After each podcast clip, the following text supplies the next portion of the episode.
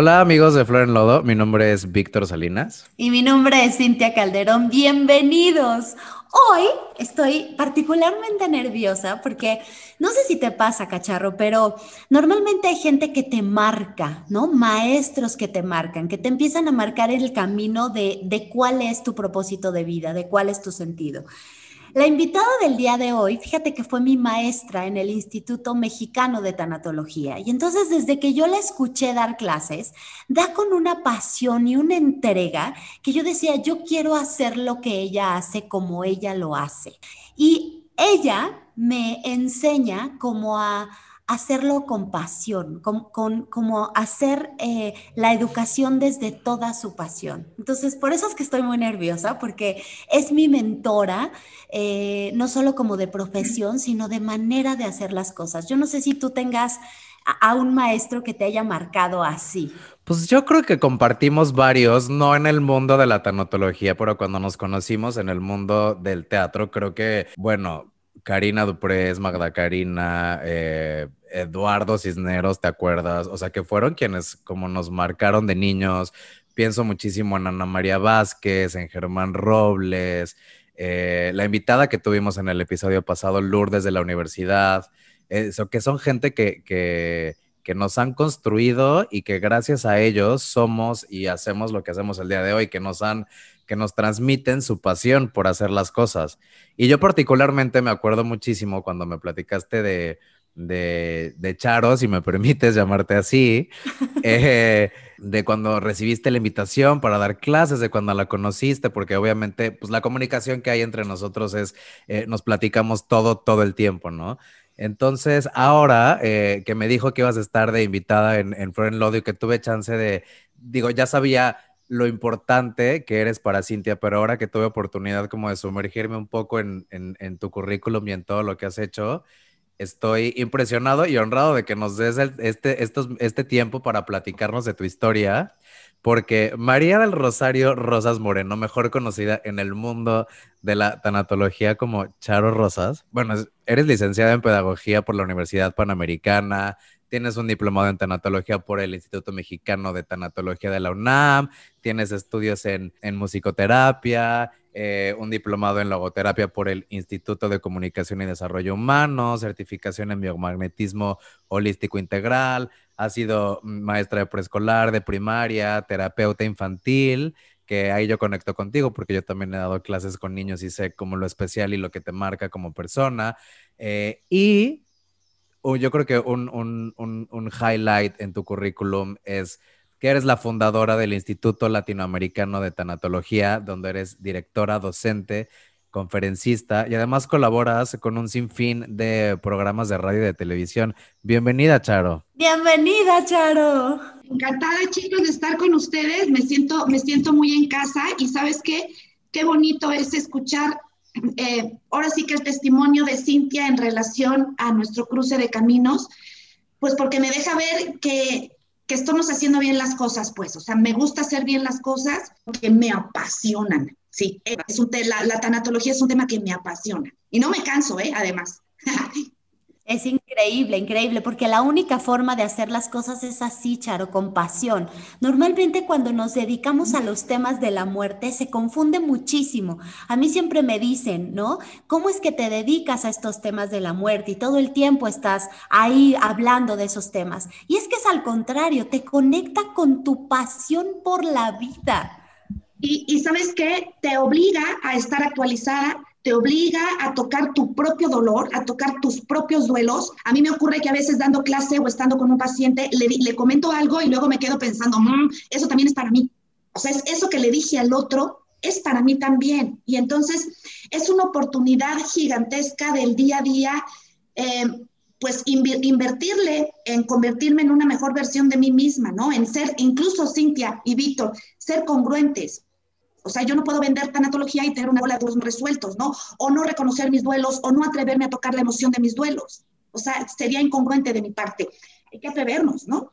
Por supuesto, por supuesto. Y justo hoy necesito eh, que, que, le enseñes a la gente, a todo nuestro público que nos está escuchando y que nos está viendo, quién es Charo como mujer. Porque muchas gentes me preguntan, Cintia, tú vives la, eh, de una manera distinta tus duelos. ¿Cómo es tu vida? ¿No? Entonces, ¿sientes diferente? Entonces, ya teniendo como todo el conocimiento con, una, con un currículum como el tuyo, ¿se vive de manera distinta? Entonces, platícanos, Charo, ¿cómo es que tú llegas? A la tanatología y a, nutrir un, un, currículum tan vasto como este? Fíjate, primero les voy a platicar cómo es que llega la tanatología a mi vida. Y me invitan a un desayuno de exalumnos de la Universidad Panamericana, al que yo no quería ir, fíjate lo que es la vida. Una amiga me insiste, accedo a ir y me gano los estudios de tanatología en una rifa simple. O sea, para mí, ¿estás de acuerdo? O sea, desde el primer día que yo me presenté en clase y que yo escuché al profe, yo dije, no manches, o sea, yo de aquí soy.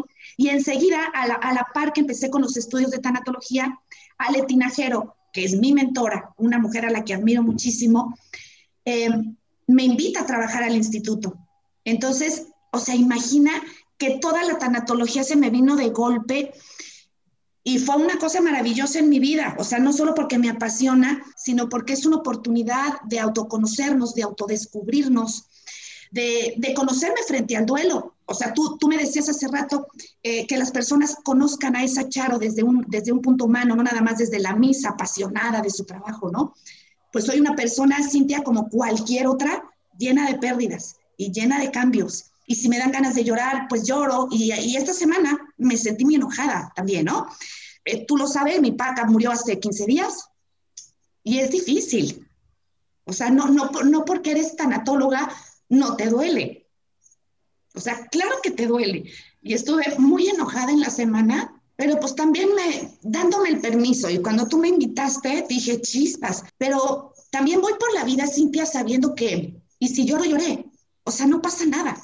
O sea, no le debo nada a nadie si toco mi dolor, si soy vulnerable, al contrario, o sea, esto, este podcast que estoy haciendo con ustedes, para mí incluso es una oportunidad de caminar el proceso de duelo. Y para nosotros, Charo, escucharte y acompañarte y, y hacerle ver a la gente y sentir que sentir no es tan mal y que necesitamos honrar nuestro proceso.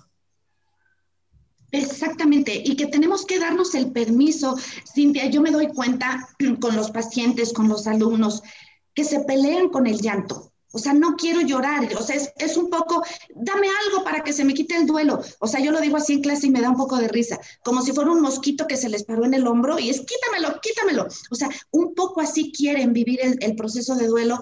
Y el proceso de duelo, chicos, hay que sentirlo, hay que vivirlo, hay que, darse, hay que darse el permiso. Y si un día me toca sentarme a llorar, pues lloro. Y si otro día me siento enojada porque yo no quería que mi papá se muriera, por eso estoy enojada pues sacar mi enojo de una manera sana, ¿no? De una manera asertiva, porque no porque estoy enojada de duelo voy a romper vidrios o meter madres, ¿no? Así es, y cualquier cosa que, se...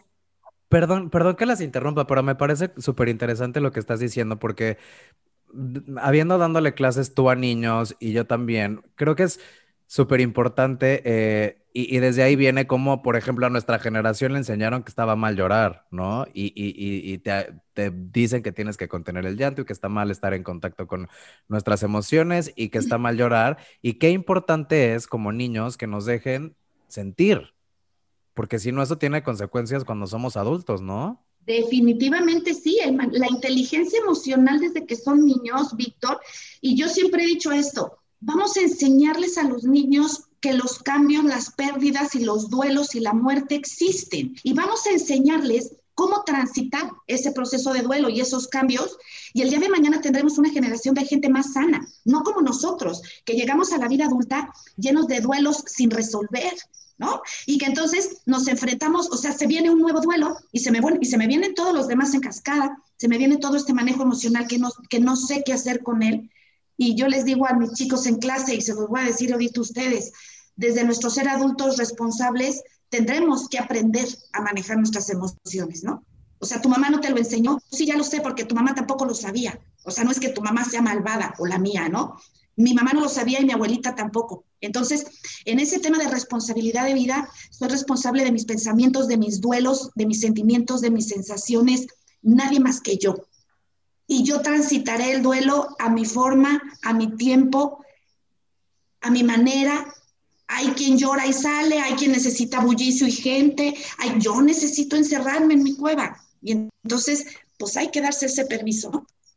¿Cómo haces, Charo? ¿Cómo haces cuando tienes ah, mucha responsabilidad, cuando estás armando todo un instituto, cuando tú además te implicas de manera pasional con eso?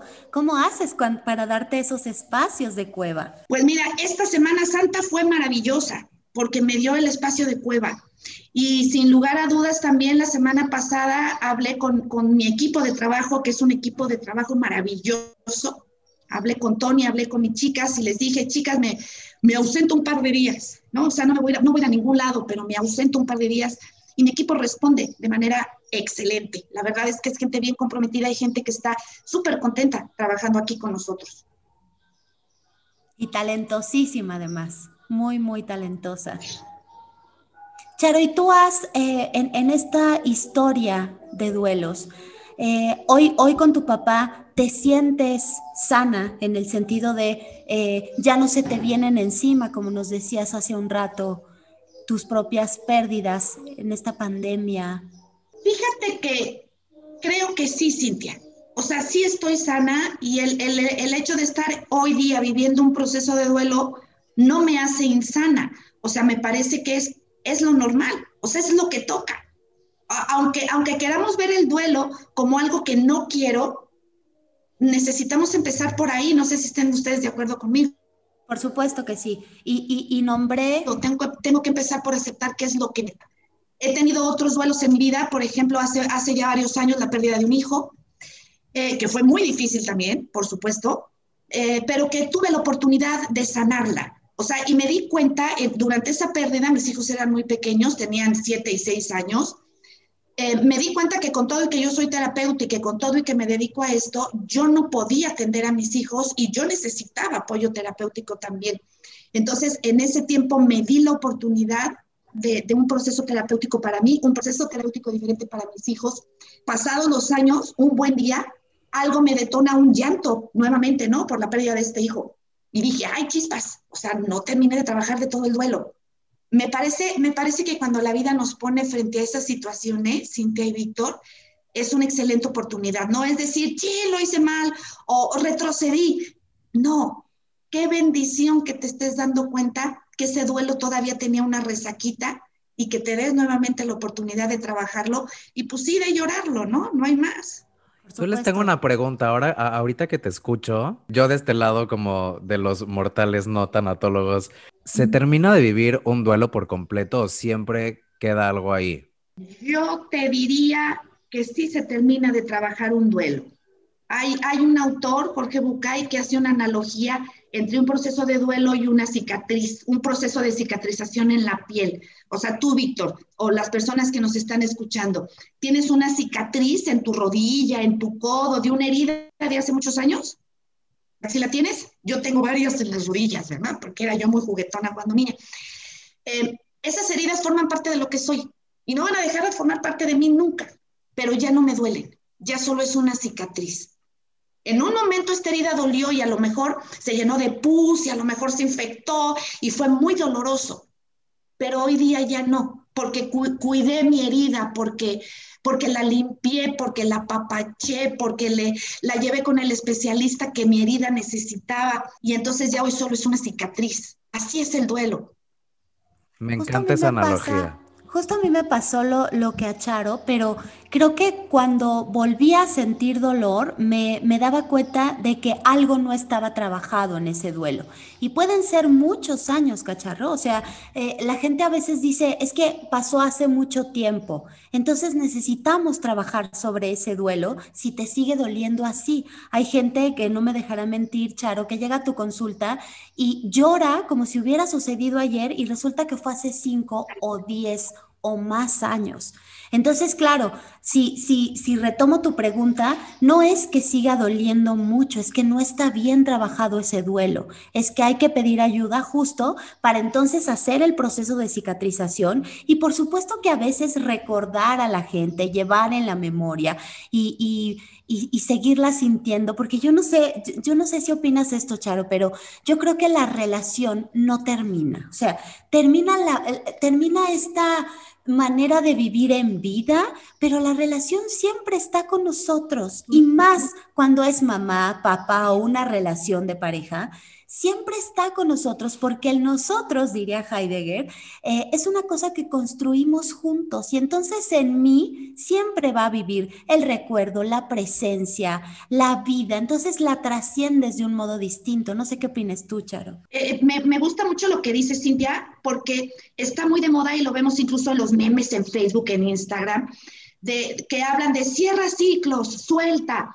Vamos a ver, sí, hay que cerrar el ciclo pero te vas a relacionar con el que murió de manera diferente, pero te vas a seguir relacionando. O sea, no es soltar a manera de, suelto y ya me olvido y ya, ya. O sea, no, es que no es, no es así. Entonces creo que esa mala información puede ser muy nociva, Cintia, muy, muy nociva para la gente. O sea, pensar que, porque, que porque en mi monólogo platico con mi pa o con mi hijo, estoy mal. No, no estoy mal porque el vínculo de amor, incluso a mí me encanta decir esto, el vínculo de amor no se rompe. O sea, yo dejo de amar a mi padre porque mi padre ya no está. No, dejo de amar a ese hijo porque ese hijo ya no está. No, ese, ese amor sigue estando ahí y eso es una cosa extraordinaria y deliciosa, me parece a mí. Así es. Y justo diría Víctor Frankl, es la manera de que tenemos para trascender la situación, ¿no? Pero, pero cambia, se transforma y, siguen estando con nosotros y siguen acompañándonos, ¿no? Y, justo la, la, gente, qué bueno que lo tocamos, porque la gente creería que un duelo es olvidar.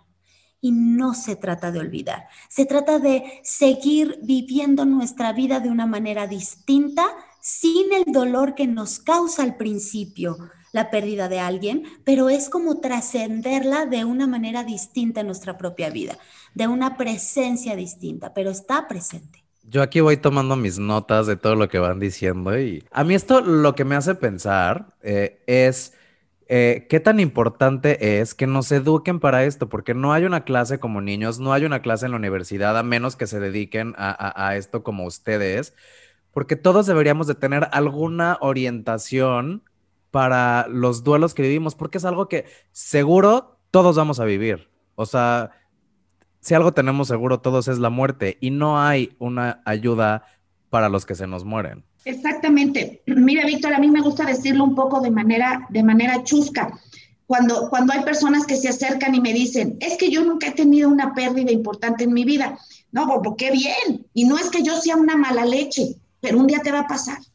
Y un día te vas a morir. Y no es que yo te lo esté deseando, ay, qué grosera esa Charo me está deseando la muerte. No, no te lo estoy deseando, pero es lo único, lo único certero que tienes. Y entonces te estás preparando para, te estás haciendo responsable de tu vida y de todo lo que conlleva la vida, porque me parece que ese es el punto, ¿no, Cintia? Hablar de tanatología, de duelos, de pérdidas, de cambios, es tocar la vida. Eso es lo maravilloso que tiene la tanatología. Por supuesto, y además alguien que te dice, yo no, he, yo he sufrido cambios, creo que ahí hay un foco también de atención, porque todo el tiempo estamos cambiando, todo el tiempo somos diferentes y, y, y, hay que acordarnos que toda pérdida es un cambio y todo cambio es una pérdida. Entonces, alguien que esté estático, y pregúntense hoy todos los que nos están escuchando, y más después de este tema de pandemia, en donde los cambios y las pérdidas se nos pusieron enfrente, no solo de, de vidas, sino de cambios de trabajo, de libertad, de modos de movernos, de modos de trabajar, de sueldos, de una serie de cosas que si no los vemos, es que necesitamos poner atención en, este flujo de la vida, ¿cierto, Charo? A mí, a mí me parece, Cintia, a ver, a ver cómo lo escucha, es un tema de conciencia. O sea, date cuenta, o sea, haz un alto, o sea, no vayas viviendo la vida como el borras, digo yo, observa, autoobsérvate. No, no observes y enjuicies qué está haciendo el de enfrente o qué está haciendo tu hermana. ¿Qué estás haciendo tú y cómo lo estás haciendo tú? ¿Qué estoy pensando y qué estoy sintiendo y cuáles son mis sensaciones? O sea, creo que la, la gente, el grueso de la gente necesita aprender a vivir de una manera más consciente. Así es, así es. Nos generamos. Y ustedes, y ustedes en teatro, me parece que aprenden a hacer eso de una manera extraordinaria. O sea, esas técnicas que ustedes tienen de hacer conciencia de su propio cuerpo es una cosa maravillosa, que también tendrían que enseñárnoslas a los que no somos del mundo del teatro, ¿no? Nos haría mucho bien. Es increíble lo que dices, Charo, porque cuando te equivocas en escena, ¿no? Viene como todo este rush de, de, inquietud y de que ya te equivocaste y de que no puedes parar y de que, como en la vida, en la vida tienes que aprender a resolver y saber qué hacer, ¿no? Y entonces confiar en el compañero porque ya te vio cara de que ya se te olvidó y entonces el otro entra al quite y es un poco la vida, justo, ¿no? No sé qué hacer ahora, necesito ayuda y está bien. ¿no? Necesito saber de alguien que sepa y está bien. Necesito meterme a mi cueva y está bien todo está bien si aprendemos a honrar nuestro propio proceso. Exacto, porque al momento que honro mi propio proceso, honro la vida del que se fue. ¿Cómo? O sea, vamos, vamos a escuchar su música, vamos a comer su comida favorita, vamos a beber el vino que a él le gustaba, vamos a bailar aquello que él bailaba. Esa es una manera también de resignificar y de que siempre permanezca con nosotros, ¿no? Por supuesto. Charo, platícanos. ¿Cómo es que todas estas, eh, todos estos cambios, todas estas pérdidas te han cambiado? ¿En quién se ha convertido esta mujer hoy? Pues me he convertido en una mujer cada vez más sensible, cada vez más empática, cada vez más consciente de lo mío, pero también de lo del otro, una mujer que puede validar lo que el otro está perdiendo y poder, poder transmitir en clase, Cintia, el amor por la vida, la pasión por la vida, porque la pasión de la tanatología no se traduce más que en una pasión por la vida. Y entonces eso me gusta. En eso, en eso me he convertido, en una persona que no, que no corre de las pérdidas y de los duelos, sino de una persona que, que enfrenta, que afronta, que se da permiso y que luego tengo la oportunidad de enseñarle a alguien más todo esto, ¿no? Y es una maravilla. A mí me parece que esto es, es maravilloso. Y lo logras. Tienes una pasión por enseñar y le apuestas a la educación de una manera increíble. Sí, así como soy apasionada de la tanatología, soy apasionada de la educación, de verdad que sí. Y que y con mi Víctor me entenderá. Y trabajar con niños bueno, es que son maestros de vida. Observar a un niño cómo vive un duelo, cómo expresa. Es que ahí tenemos mucho que aprender los adultos. A los adultos se nos va olvidando. Y la esencia del niño es una maravilla, Víctor. No me dejarás mentir. Totalmente, totalmente. Lo que hacen me parece eh, maravilloso y, y me parece fascinante también cómo este estudio de la muerte conecta de una manera tan particular con la vida. Es este binomio perfecto. Charo, ¿algo más que quieras agregar como, como, como, herramienta, como, como de todas las gentes que nos están escuchando ahora, que están pasando por una pérdida? Eh, ¿De qué manera tú podrías ayudarle a todos los que nos están escuchando, ya que tú estás pasando ahora mismo por una? Yo los invitaría, Cintia, a que se den el permiso. O sea, no importa lo que te dijeron cuando eras niño, lo que te dijeron tus mises en relación a los sentimientos y las emociones, que justo Víctor lo mencionó hace rato, date el permiso y vas a ver qué experiencia de vida tan bonita, porque te vas a levantar más fuerte, con más experiencia de vida. Bien dice Nietzsche que lo que no nos mata nos hace más fuertes. Entonces vamos haciéndonos más fuertes a través de la experiencia vivida. Me caí, bueno, pues sí, la vida es de caídas pero me levanto y aprendo y, resurjo, ¿no? Y me reinvento. Y para la gente que a lo mejor escuchándolas ahora siente como este llamado como de querer aprender. ¿Cómo se ponen en contacto contigo, Charo, para, para conocer el instituto, para conocerte a ti, para prepararse, para...